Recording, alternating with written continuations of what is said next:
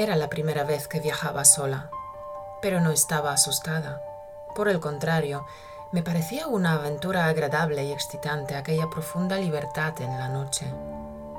La sangre, después del viaje largo y cansado, me empezaba a circular en las piernas entumecidas y con una sonrisa de asombro miraba la gran estación de Francia y los grupos que se formaban entre las personas que estaban aguardando el expreso y los que llegábamos con tres horas de retraso.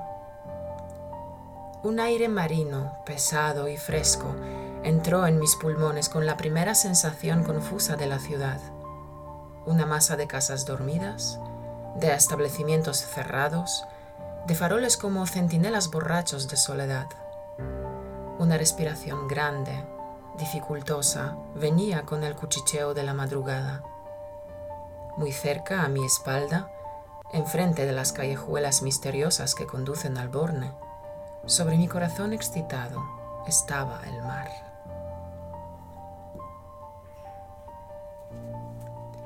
Este precioso pasaje, descripción de Barcelona, proviene de un libro que marcó el panorama actual de la literatura española. La novela se llama Nada. Su autora, Carmen Laforet, solo tenía 23 añitos cuando la escribió y ganó un concurso literario prestigioso en el año 1944. Es una novela autobiográfica que retrata la sociedad barcelonesa de posguerra, posguerra española, una novela verdaderamente conmovedora con increíbles descripciones de Barcelona. Esta cita corresponde al trayecto que hace su protagonista, Andrea, cuando llega en el tren a una estación de trenes, estación de Francia, en Barcelona, hasta llegar a la casa donde la esperan sus parientes, su familia. Andrea observa la ciudad en la oscura madrugada y empieza a sentir nuevas sensaciones, intrigada por descubrir esa nueva ciudad todavía desconocida para ella, Barcelona. Hoy, queridos amigos, hablamos de Barcelona. Haremos un tour para que podáis conocer un poco mejor Barcelona, sus calles y lugares mágicos llenos de misterio e historias increíbles. La ciudad de luces, de cultura, de baile y de mar. Este podcast está creado a la petición de una de nuestras oyentes, Ángela Vega, que dejó un mensaje de voz y también su comentario en Facebook pidiéndonos pues un podcast hablando de Barcelona, de los sitios que vale la pena visitar, que vale la pena ver. Tengo que avisar que el audio eh, con el mensaje de Ángela no es de muy buena calidad. Creo que Ángela al grabarlo estaba tapando y tocando sin querer el micrófono pero he limpiado un poco el audio y se oye mucho mejor que al principio. Lo he decidido poner en el podcast porque me parece importante que escuchéis también a otros oyentes hablar español. Allá va el mensaje de Ángela y su petición para el podcast de hoy. Hola, Caro. Mi nombre es Ángela. Estoy muy contenta de tener podcast. Uh, gustaría tener un podcast sobre la ciudad de Barcelona, donde tengo ganas de ir el próximo año. ¿Sí? Muchas gracias por, por todo. Estoy muy, muy, muy contenta aprendiendo más español, porque tengo dificultad de hablar, pero la entiendo mucho. Muchas gracias. Besitos.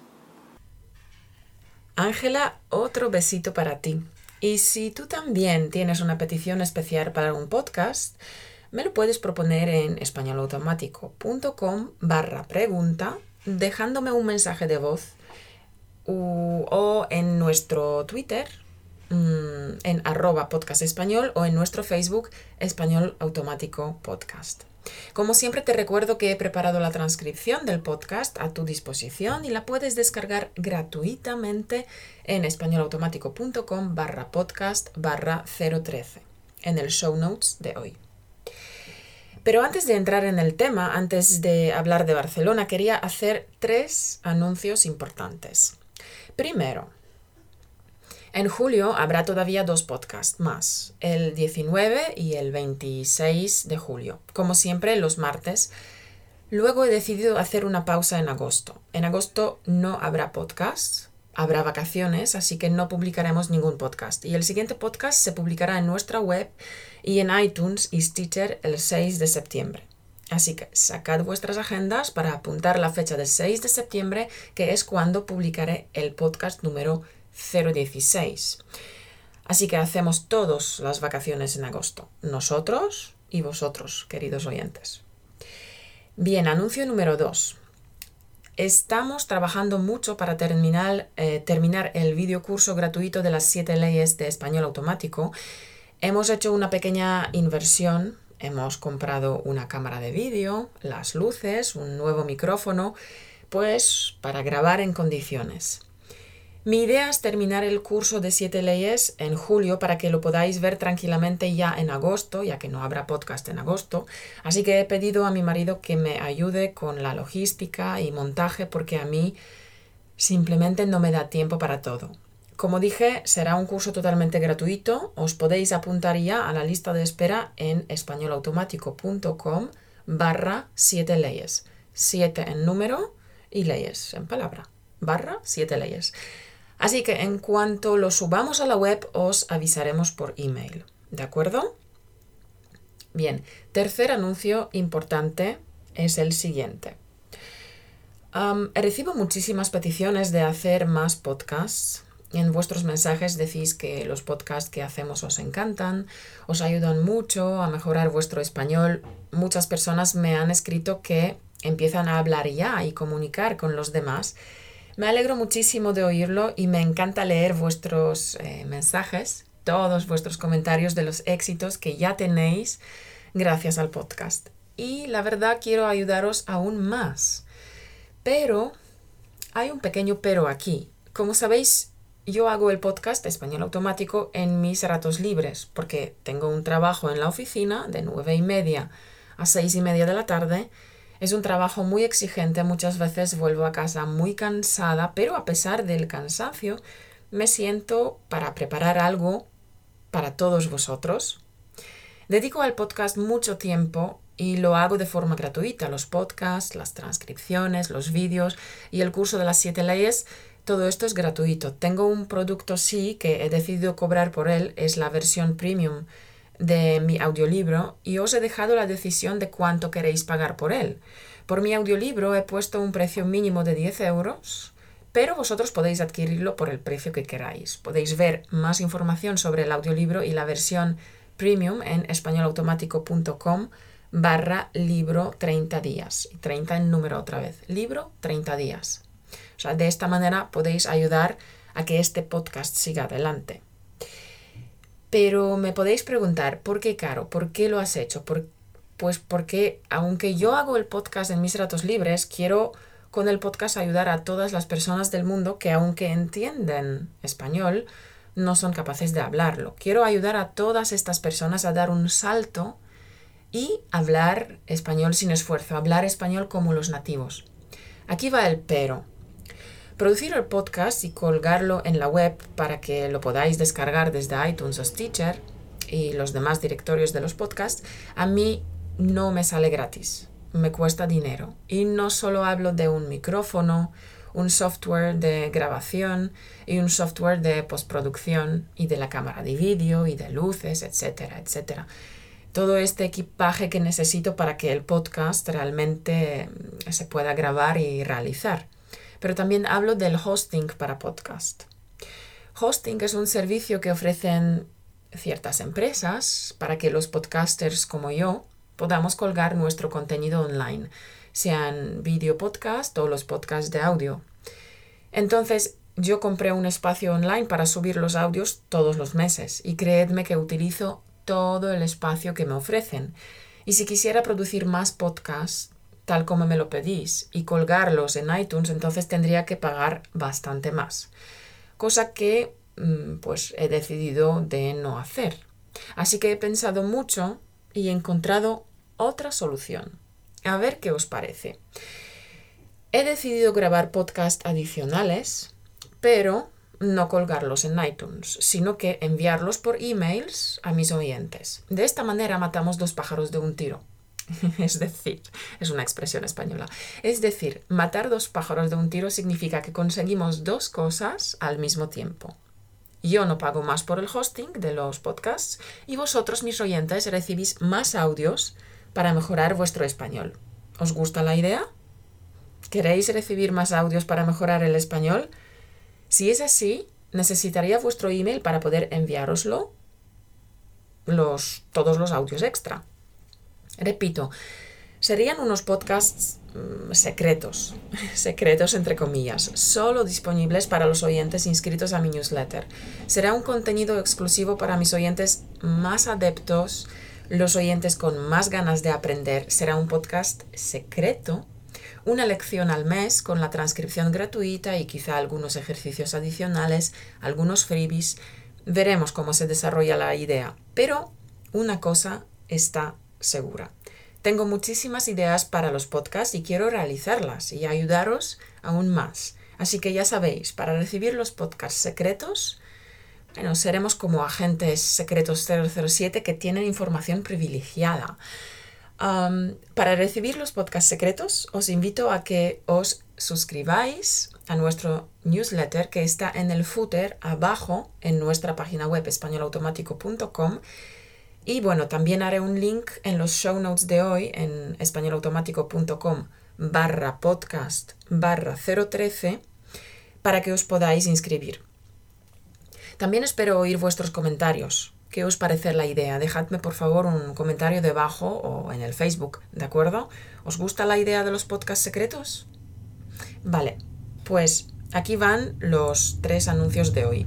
Primero, en agosto no habrá podcast porque todos nos vamos de vacaciones, tanto vosotros como yo y mi marido. Segundo, el video curso gratuito de las siete leyes de español automático estamos a punto de terminar y hacerlo disponible online.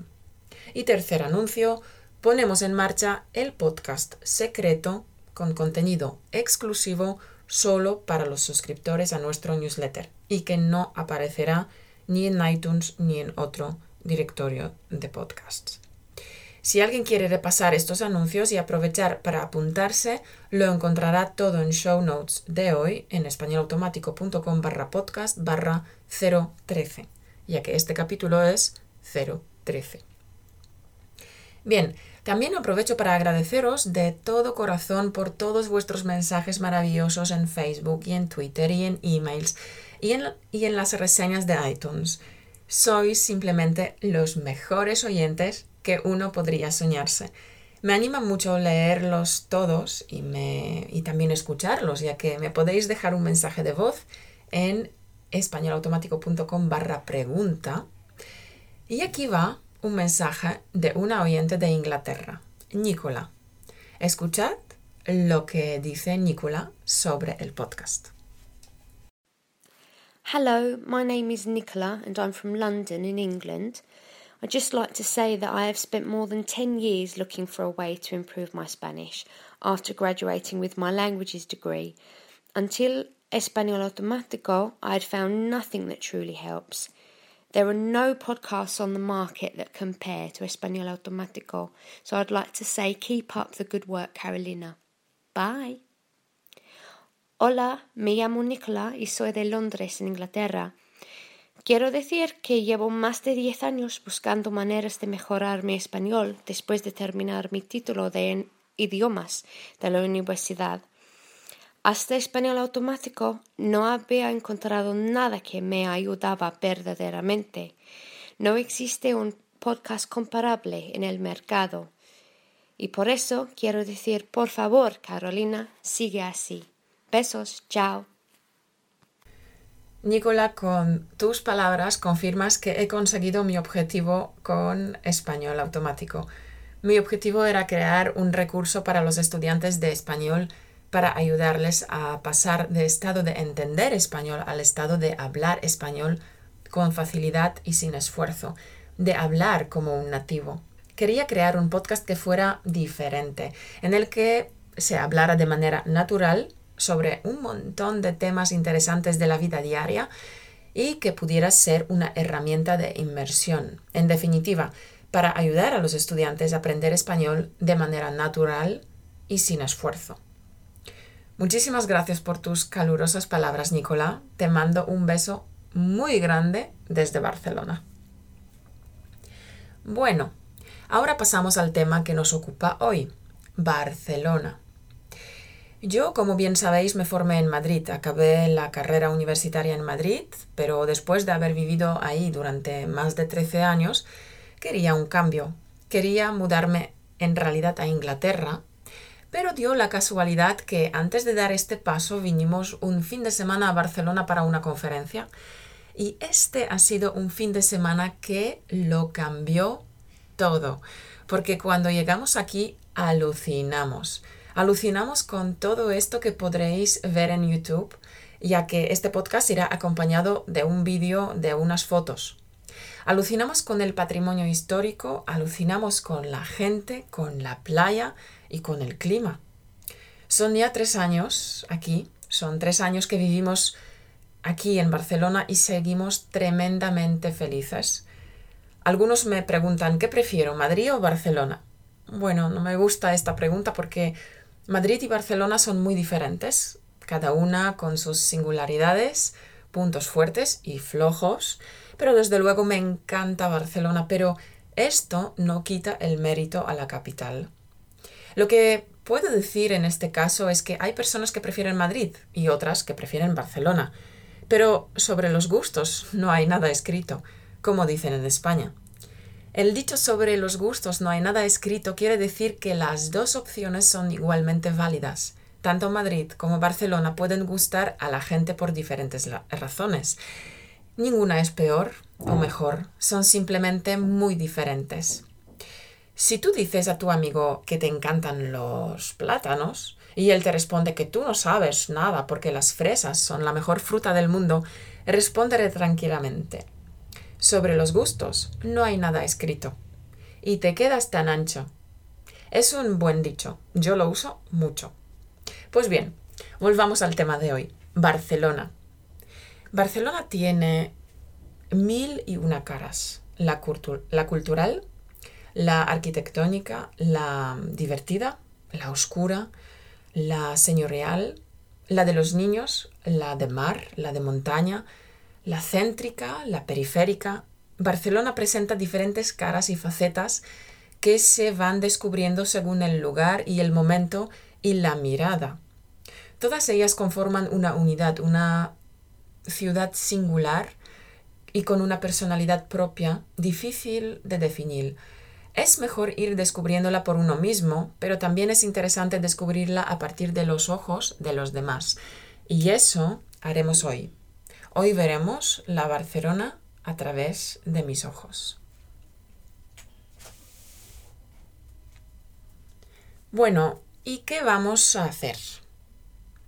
Vamos a repasar 2000 años de historia que tiene esta ciudad, así que viajaremos en el tiempo descubriendo historias increíbles y conmovedoras.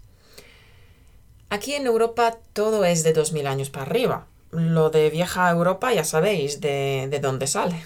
El caso es que prometo hacerlo de forma amena, descubriendo de paso unas expresiones españolas que os vendrán como anillo al dedo en vuestras conversaciones. ¡Boom! Aquí ya tenéis una expresión idiomática, como anillo al dedo. Esta expresión indica, indica que una cosa coincide en em, alto grado con exactitud con otra cosa. Bueno, ya me entendéis. La expresión proviene de un hecho de que los anillos tienen que tener un tamaño muy exacto para encajar bien en un dedo de una persona. Por lo tanto, si una cosa es como anillo al dedo, es que nos viene bien, es útil, encaja bien, etc. Yo creo que en inglés se podría decir um, come in handy, ¿verdad? Bueno, seguimos.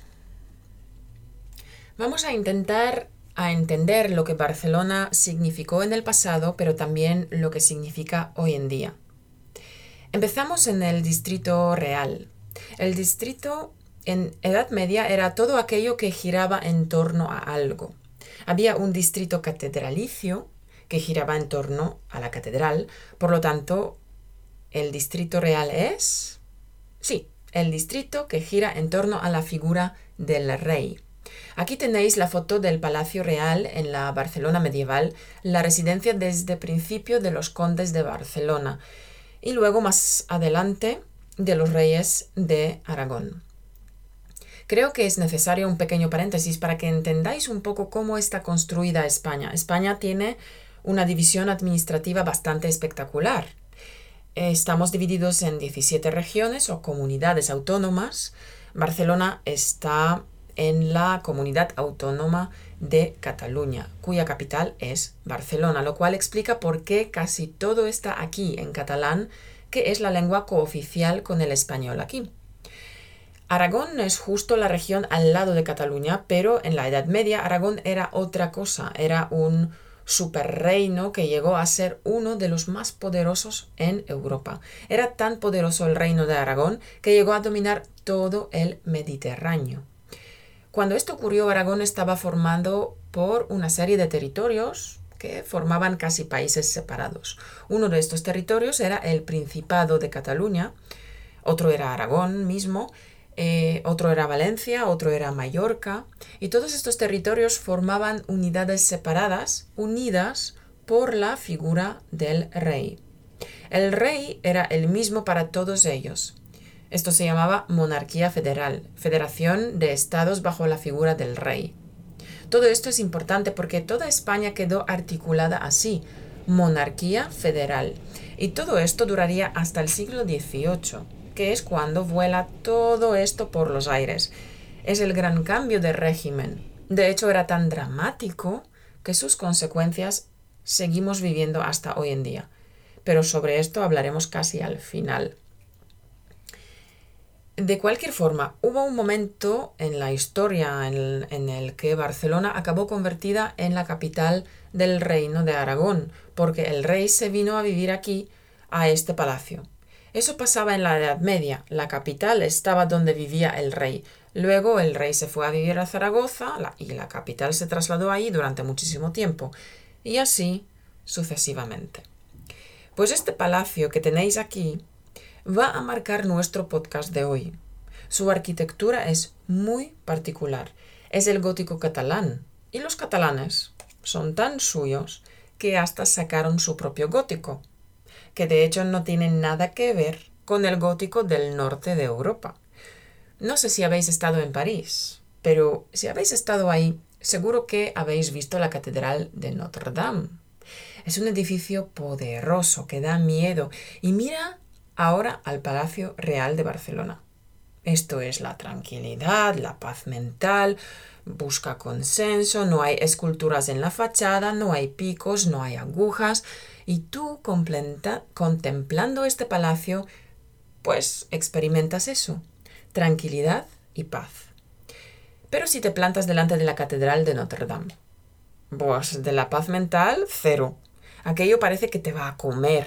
Es un edificio poderosísimo, con una fachada muy recargada, y tú te pones nervioso delante de Notre Dame. Además, aquello no se acaba nunca, porque cuando miras arriba ves que todo es picos y agujas, para que dé la sensación que llega al cielo.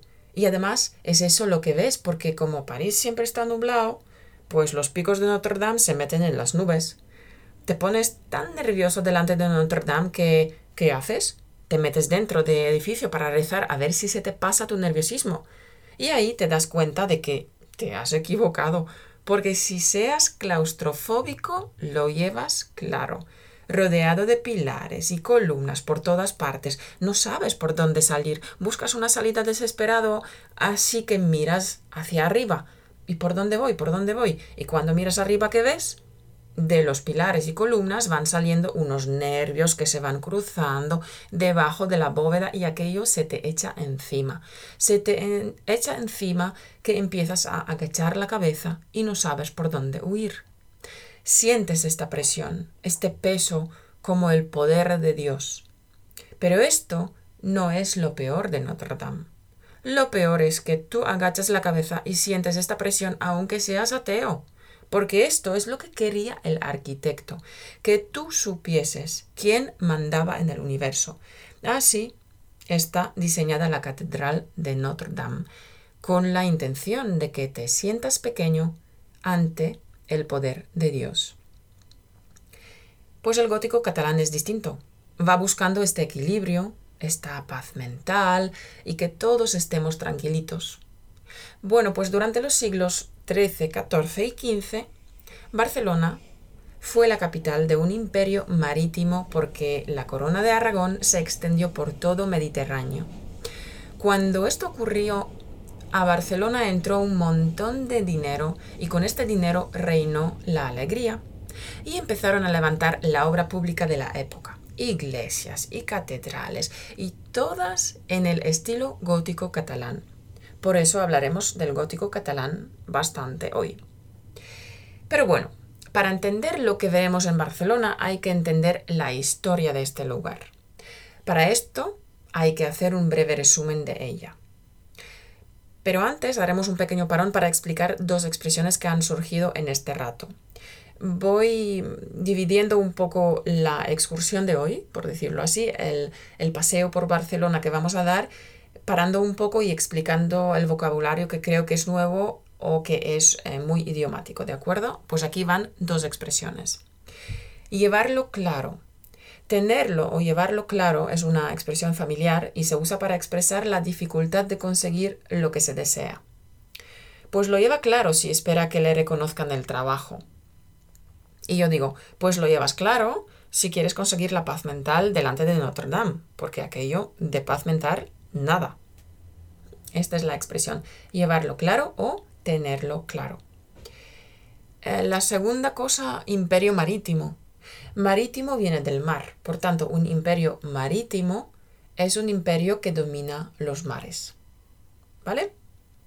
Vale, vayamos a un rapidito resumen histórico. Todo esto que conocemos como Barcelona comenzó en el año 19 antes de Cristo la fundaron los romanos, pero no fundaron la ciudad, sino un campamento. Y esto era Barcelona al principio, un campamento militar al final del mundo del que no se acordaba nadie. Esto no tenía ninguna importancia. En realidad, Barcelona cobra importancia a partir del siglo III después de Cristo, que son 300 años después. En estos momentos el imperio romano tiene problemas con las tribus germánicas, tribus bárbaras, que amenazan su imperio desde el norte. Lo que ocurre entonces es que deciden es reforzar muchos campamentos para proteger mejor las fronteras. Y en Barcelona también lo hacen. Deciden construir una muralla de piedra alrededor de Barcelona. 1500 metros de perímetro, 3 metros de grosor, 9 metros de altura, con 76 torres defensivas. Pero este era un campamento militar y la muralla era una exageración, porque valía más la muralla que lo que estaba dentro. Y los pueblos de los alrededores también se dieron cuenta de ello y se dijeron, mejor dentro que fuera. Y los asentamientos de población que estaban alrededor de Barcelona se metieron dentro de la ciudad. Y así la ciudad se llena de gente y se masifica. Y es en aquel entonces que empiezan a cambiar de actividad económica, abandonan la agricultura y se empiezan a dedicar más al comercio. Y así es como Barcelona experimenta un boom económico después de haber experimentado un boom demográfico. En caso es que en el siglo V el imperio romano colapsa y en diferentes tierras del imperio diferentes gentes se hacen con el poder. Aquí en la península, es decir, en España y en Portugal, se hacen con el poder los visigodos, germánicos de toda la vida y encima nómadas. O sea, pueblos que no tenían un lugar establecido para vivir, que se movían constantemente. Ellos se hacen con el poder. Lo que pasa que los visigodos estaban más preocupados por luchas internas entre ellos que por gobernar. Claro, eran brutos, Así que los visigodos, que fundaron la dinastía visigoda, entraron rápido en declive y no prestaron mucha atención a lo que venía desde el sur.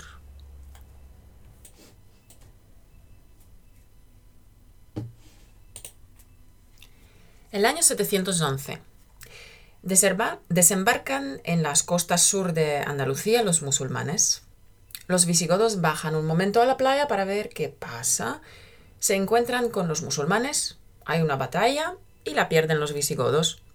Pero los visigodos, en vez de reunir un enorme ejército para luchar contra los musulmanes que les invaden el país, hacen una cosa totalmente distinta. Aquí entra la mentalidad visigoda. Se dan la vuelta, suben arriba y siguen en guerra civil entre ellos. Nah, esto de la playa, ¿a quién le importa? Claro, los musulmanes viendo la espantada de los visigodos, deciden conquistar y conquistan toda la península ibérica en siete años y medio. Solo dejan una pequeña franja en el norte, en la zona de Asturias, porque ahí estaba el pobre don Pelayo intentando para todo aquel, parar todo aquel vendaval. ¿Vendaval? ¿Sabéis qué es? Vendaval es una expresión francesa que puede traducirse como viento de abajo. Existe además un uso simbólico de vendaval vinculado a aquello que se asemeja a un aluvión, a una avalancha. Si un equipo de fútbol derrota a su rival, por ejemplo, por 8 a 0, un periodista podría decir que el conjunto fue un vendaval de goles. ¿Vale? De ahí el don Pelayo intentaba parar el vendaval de ataque de los musulmanes. Vale, sigamos. El tema es que los musulmanes conquistan todo eso. Les gusta y se quedan. Se quedan ocho siglos. Sí, sí, se quedaron 800 años. Se quedaron, dice la gente. Hombre, es que ocho siglos no es estar de paso. Eran ya de aquí. Porque incluso hoy en día, si te quedas en España 10 años, pues te dan un pasaporte y nacionalidad española. Así que 800 años ya me diréis. Bien, vale, ah, creo que he utilizado también la expresión a patadas. A patadas es una expresión familiar, popular, que significa con excesiva abundancia, por todas partes. Se utiliza para decir que hay mucho de una cosa. Por ejemplo, mm, ese de ahí es un famoso, tiene dinero a patadas. A patadas, mucho, en abundancia. Ok, sigamos. Y sin embargo, en lo que hoy conocemos como Cataluña, no queda rastro de los musulmanes. Nada. Ni rastro de la arquitectura musulmana. Prácticamente nada. En Barcelona, cero. Lo que veáis de musulmán en Barcelona son reacciones, recreaciones, perdón, que se hacen mucho más tarde. ¿Por qué? Quizá porque los musulmanes lanzaron un ataque desde Cataluña a Francia, pero ahí no había los visigodos, sino los franceses. Y los franceses son como son, si tenéis amigos franceses, sabéis de lo que estoy hablando. Tú no puedes presentarte en casa de un amigo francés de la nada y decirle vamos a tomar un café a ver qué tienes en la nevera. No, no, eso lo haces en países latinos, pero en Francia no. La espontaneidad es más bien latina. Los latinos son espontáneos. Ojo, tengo amigos franceses a quienes quiero un montón. Claire, esta va por ti, te quiero mucho. Pero bueno, ya sabes, es una broma. Pues bien, imaginaros cómo se pusieron los franceses cuando los musulmanes aparecieron sin avisar. Y pensando que esto era suyo, igual que toda la península española, los franceses se tiraron de los pelos, es decir, perdieron la paciencia, se desesperaron. Así que el rey francés reunió el ejército y se fue a explicar a los musulmanes que estas no eran formas ni maneras para visitar a Francia.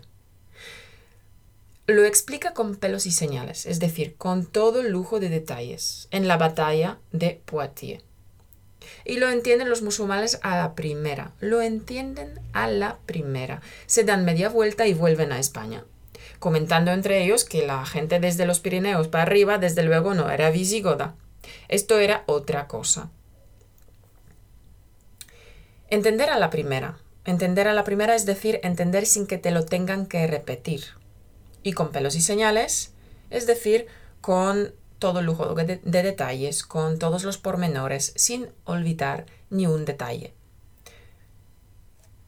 El tema es que los franceses vinieron detrás y cuando entran en Cataluña encuentran que esto era muy despoblado, porque la población cristiana que vivía antes aquí salió disparada cuando vinieron los musulmanes. Salir disparado es salir muy rápido, como un disparo de una pistola. Entonces, la población cristiana salió disparada. Aprovechando este vacío de población, lo que hacen los franceses es crear una frontera llamada Marca Hispánica. Y esto es el origen de Cataluña. Es decir, la Marca Hispánica era un territorio lleno de soldados franceses que frenaban el paso de los musulmanes al resto de España. Para gobernar estos territorios, los franceses lo dividieron en condados, los famosos condados catalanes de Edad Media. Para gobernar los condados, pues necesitas condes, pero no eran condes típicos, porque no eran títulos hereditarios, que no se heredaban de padre al hijo.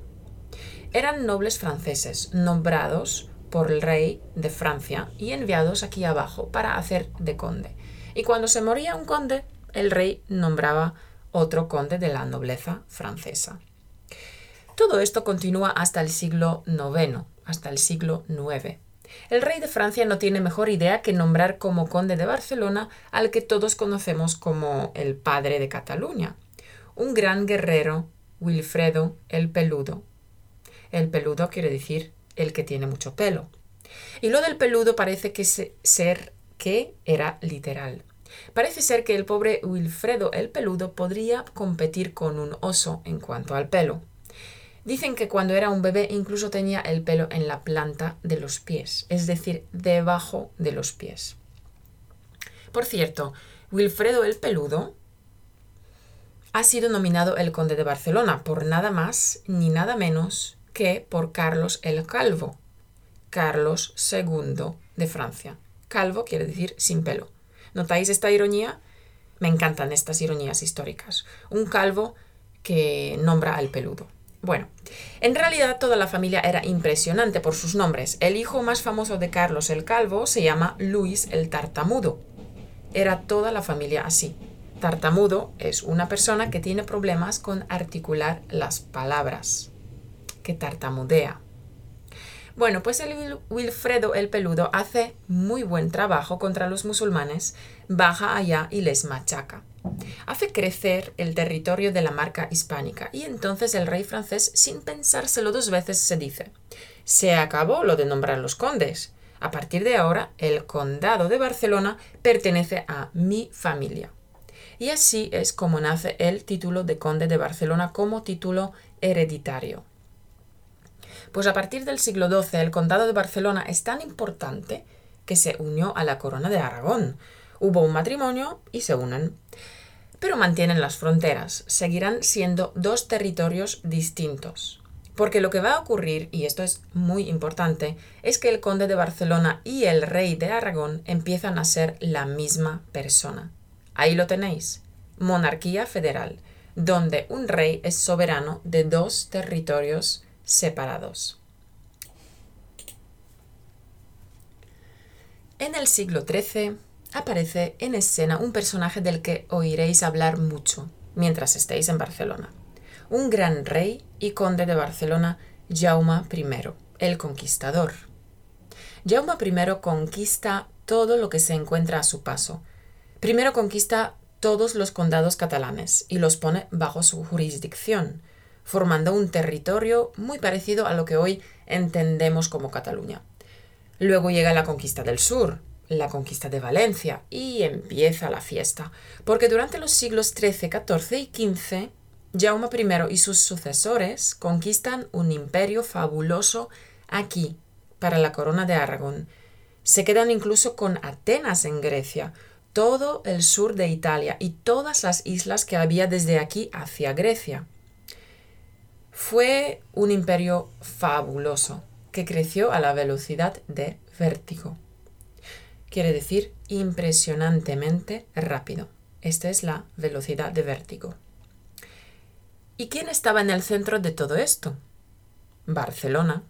Los siglos XIII, XIV y XV son los siglos de oro en la Barcelona medieval, porque es cuando entra aquí un montón de dinero. Después de toda esta expansión, el imperio deja de crecer y comienza la crisis económica. La crisis económica vacía las arcas de Estado y la corona no tiene la mejor idea que, para conseguir dinero, que mm, subir los impuestos a los más débiles. Como veis, lo de subir los impuestos se conoce ya desde hace siglos. bien, sabéis qué son las arcas del Estado, ¿sí? Eh, las arcas de Estado se llama al dinero que tiene acumulado un Estado. Vale, pues la subida de impuestos es brutal. Es tan brutal, es tan grande que la gente no la acepta y estalla la revuelta social.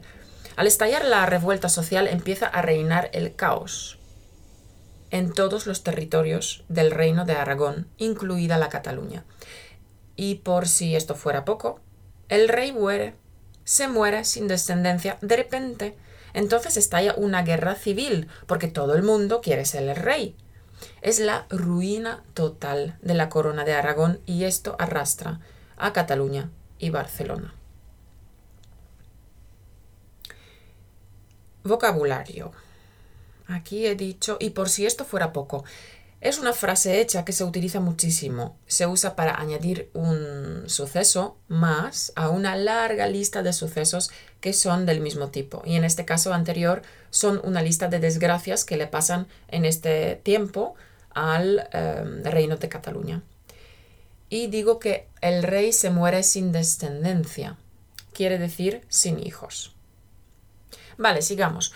Después de muchas décadas de guerra, la corona recae sobre un personaje imprescindible para todos los que estamos en Barcelona, de hecho para la historia del mundo. Rey Fernando II, el rey Fernando II de Aragón. El conde de, Aragón no es capaz de pacificar la corona porque no tiene ejército. Está arruinado, entonces pide ayuda al reino de Castilla.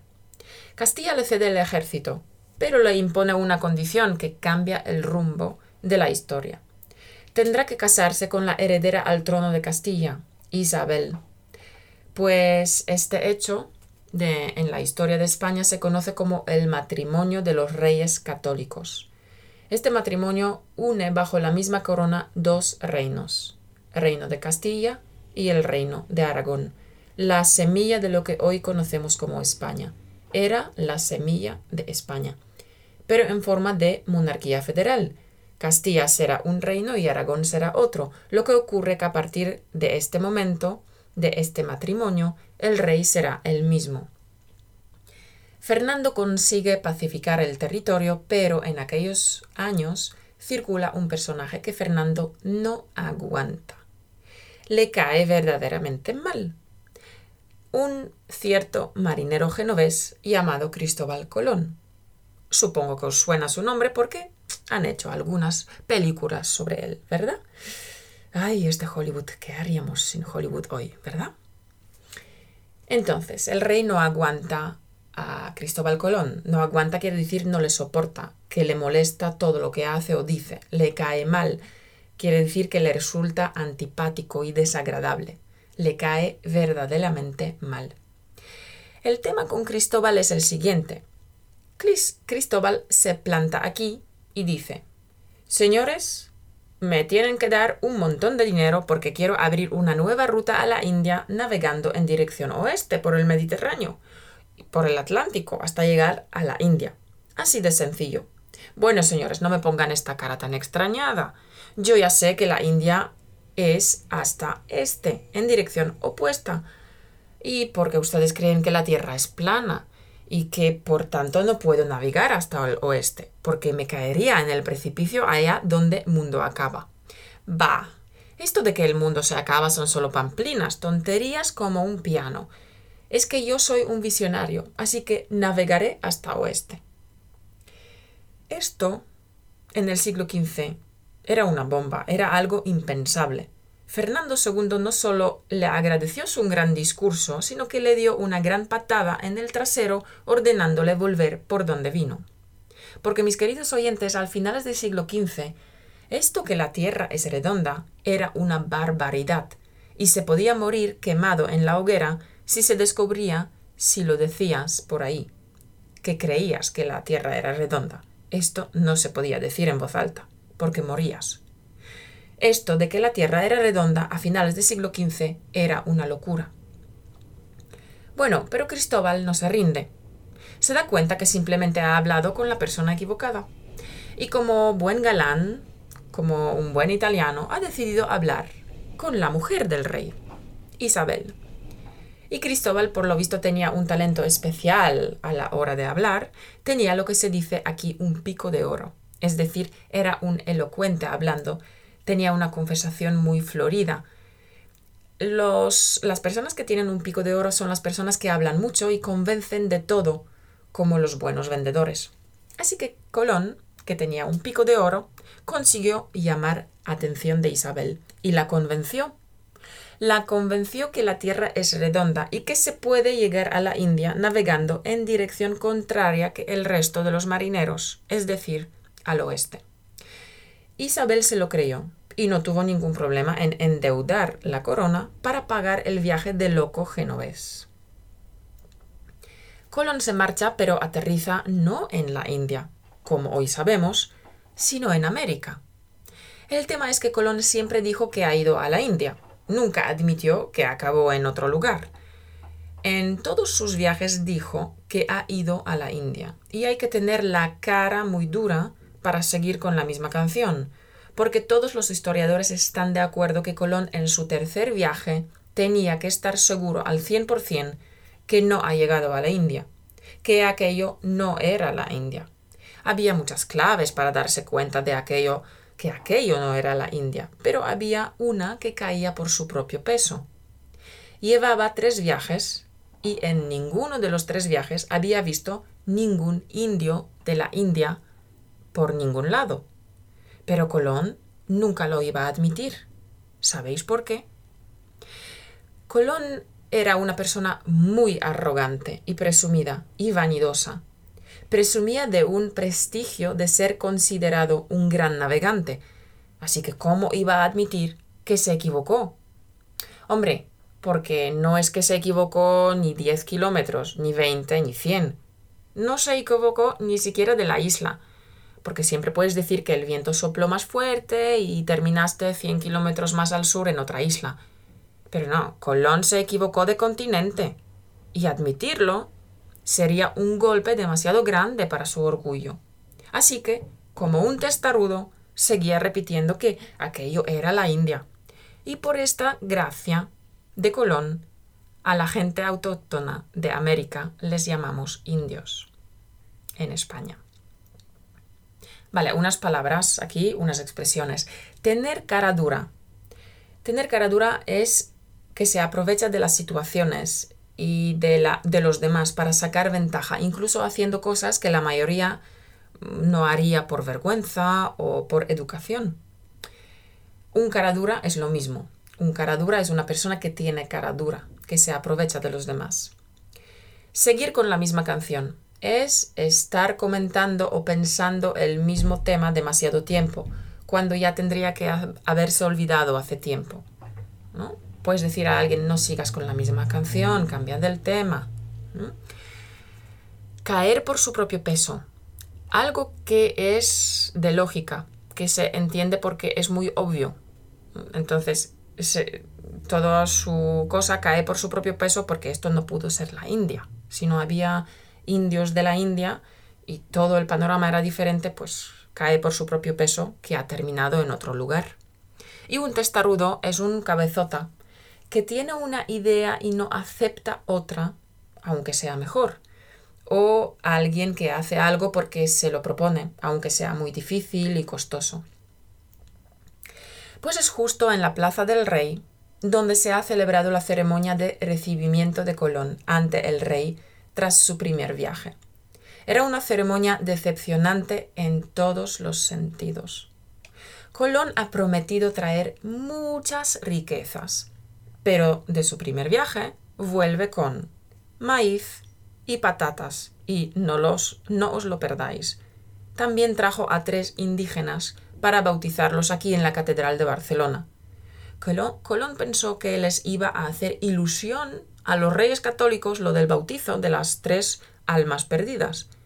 Pero al rey Fernando II la sangre le hervía por dentro, al borde de la furia. Isabel endeudó el reino para conseguir riquezas de la India a cambio, y el genovés, ese, le trae a tres indígenas para bautizar. Eso era el colmo. Fernando quería matarle, pensando enfurecido en cómo va a pagar toda esta deuda contraída por la locura del genovés. Da igual. El Colón convence a Isabel y se va otra vez de viaje. Otra vez la corona le paga un viaje. Y en los siguientes viajes sí que trae riquezas increíbles, porque como sabéis en América lo que no faltaba era el oro, la plata y las piedras preciosas. Pero toda esta riqueza se la llevó Castilla. En Barcelona no se quedó nada. Cero. Castilla financió el viaje de Colón, por tanto Castilla se llevó el monopolio del comercio de, de América.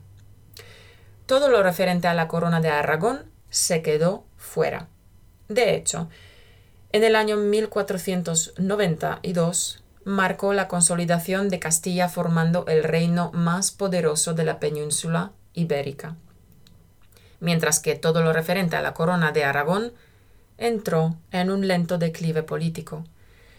Y de historia, ya está. Ya vamos sobrados para esta primera parte de nuestro podcast sobre Barcelona. Expliquemos ah, rápidamente unas expresiones. Sangre, hervir por dentro. Es, significa que estar muy enfadado, estar cabreado. La furia, estar al borde de la furia quiere decir lo mismo, estar muy enfadado. Ser el colmo. Esto es el colmo. Se dice cuando algo ya es demasiado. Viene del verbo colmar. Hay una expresión parecida que dice es la gota que colma el vaso. O sea, cuando un vaso está lleno al máximo y una gota, gota más hace que el agua se derrame por fuera. Pues ser el colmo significa eso, ya es demasiado, basta. Y otra expresión, vamos sobrados, significa que tenemos ventaja, nos sobra tiempo, vamos mejor de lo planeado. Vale, hablemos ahora sobre la catedral. La catedral es un claro ejemplo del gótico catalán caracterizado por su sencillez, falta de altura, porque no tiene ni picos ni agujas y porque solo tiene una torre poligonal de ocho lados. Si giramos alrededor de la catedral llegamos a la fachada y podemos ver que de gótico catalán no tiene nada. De hecho, la historia de la fachada de la catedral es una historia graciosísima. Veamos. Esta es la Catedral de Barcelona, Catedral gótico catalana. Y diréis, lo dirás tú, porque esta fachada no transmite ni la paz mental ni la tranquilidad. Y es que la fachada es una reforma. De hecho, se hizo a finales del siglo XIX. Fijaos en la línea de la pared. ¿Veis cómo sobresale de la fachada? Esto es porque la fachada que veis ahora la pegaron encima de la fachada antigua, encima de la fachada original.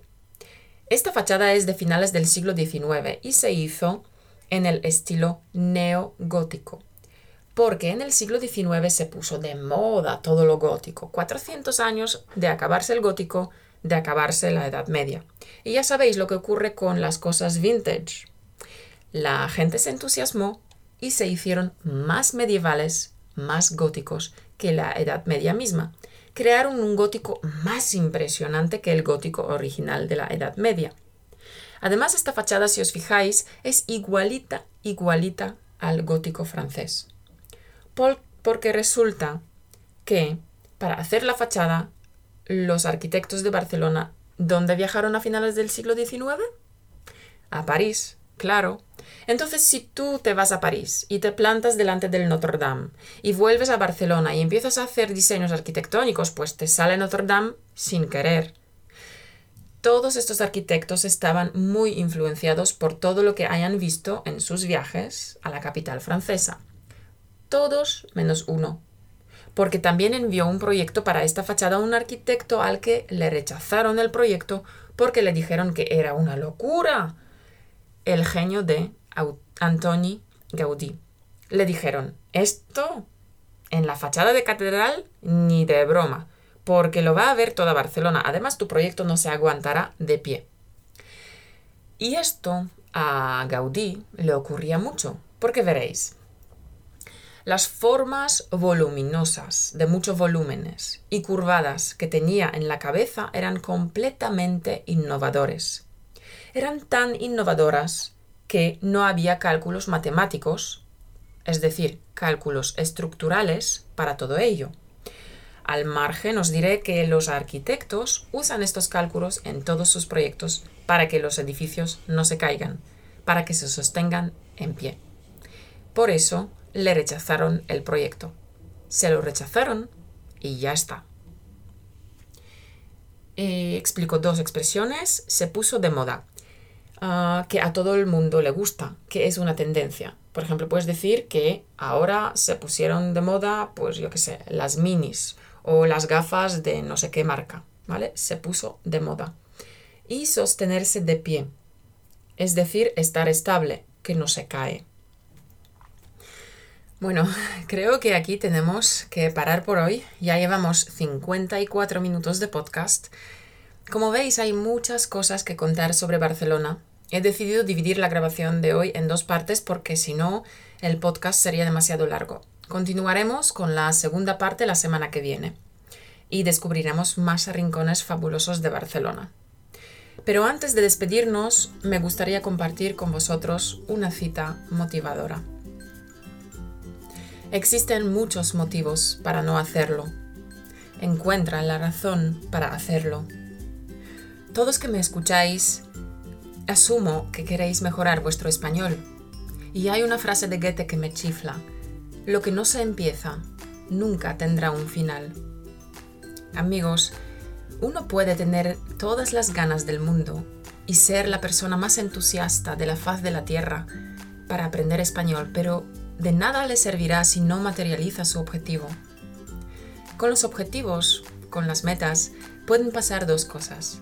La primera, que estés cagado de miedo y pienses que tu meta es demasiado grande y que tú seguramente no podrás con ella. Es una opción muy respetable. Decides no hacer nada y que tu objetivo solo sea eso, una idea entusiasta. En este caso, sigue adelante con tu vida y punto pelota. La segunda, la otra opción es vencer este miedo, vencer todos los motivos para no hacerlo y apostar de verdad por tu objetivo, por aprender español, creer en ello, saber que es tu objetivo, pensar en ello continuamente y no quitártelo de la cabeza. Enamórate de tu objetivo, como cuando tenías 15 años y se te ponía sonrisa de bobo en la cara manda a freír espárragos al miedo, analizando, eso sí, tus posibilidades y acciones por tomar, para poder lanzarte a por ello. En el momento cuando tomes la acción, en el momento cuando empieces a materializarlo, es cuando tu objetivo dejará de ser tu sueño para pasar a ser tu realidad. Suena bien, ¿no? Las dos opciones son más que válidas no todos los días se encuentra una meta en la que creer, como no todos los días encuentras el amor de tu vida. Porque apostar por una meta es un poco eso, enamorarte hasta las trancas de ella, que el corazón te vaya a mil cuando hables de ella. Y no, no exagero, saber que por mucho que haya dificultades, no vas a tirar la toalla a la primera de cambio. No todos los días uno decide que su vida va a cambiar Sé optimista. Las cosas pueden salir bien. Está en tus manos. Sigue tu intuición. Al fin y al cabo es lo más valioso que tenemos. Sea lo que sea lo que elijas, sobre todo, disfruta del camino. Y ayuda a los demás a enamorarse también de español. Es muy sencillo. Déjanos una reseña de 5 estrellas y un comentario en iTunes. Eso me ayudará a llegar a más personas que sienten pasión por español que desean crear un entorno de inmersión para hablar español con soltura.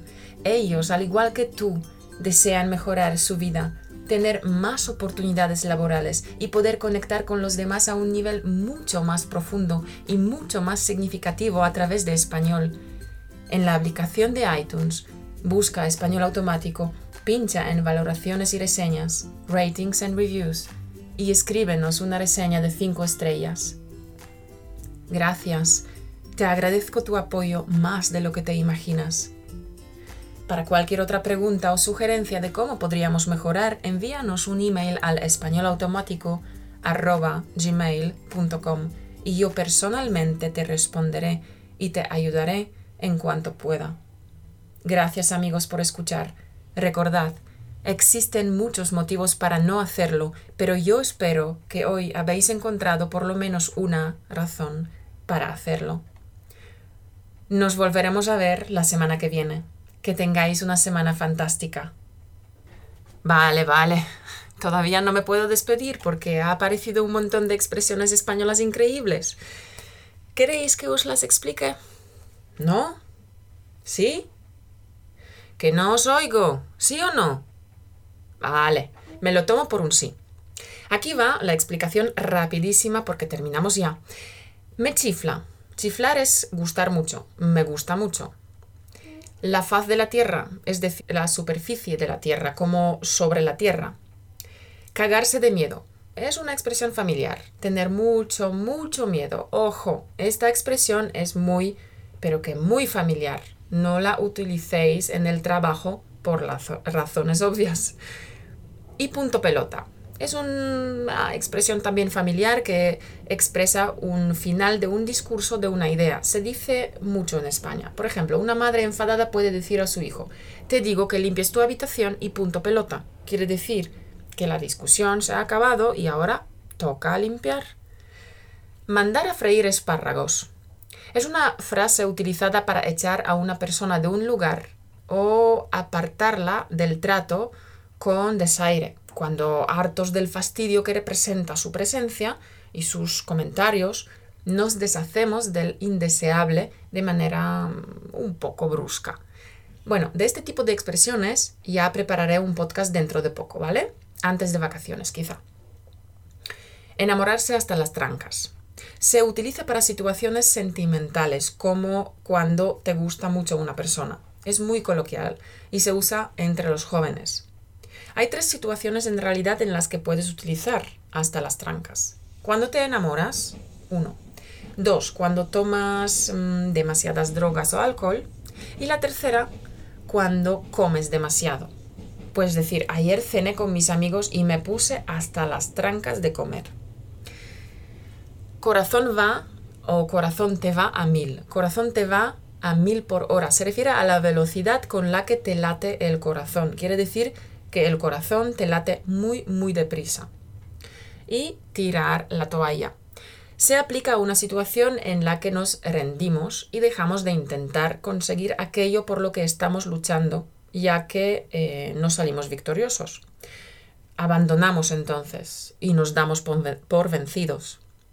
De esta expresión también hablaré en más detalle en el podcast dentro de poco, ¿vale? Y a la primera de cambio, a la primera de cambio significa con facilidad, a primera ocasión que se te presente, a la primera oportunidad que se presenta. ¿Vale? Ahora sí, me despido de verdad. Chao, que tengáis la semana maravillosa. Hasta pronto. Esto ya es todo por hoy. Acuérdate de visitar nuestra página web en españolautomático.com Tendrás acceso a los podcasts gratuitos, a los vídeos, a los artículos del blog, a los paquetes de lecciones y mucho más. También puedes unirte a nuestra página de Facebook e Instagram para poder practicar español con todos los miembros de la familia de Español Automático. Buena suerte y hasta pronto.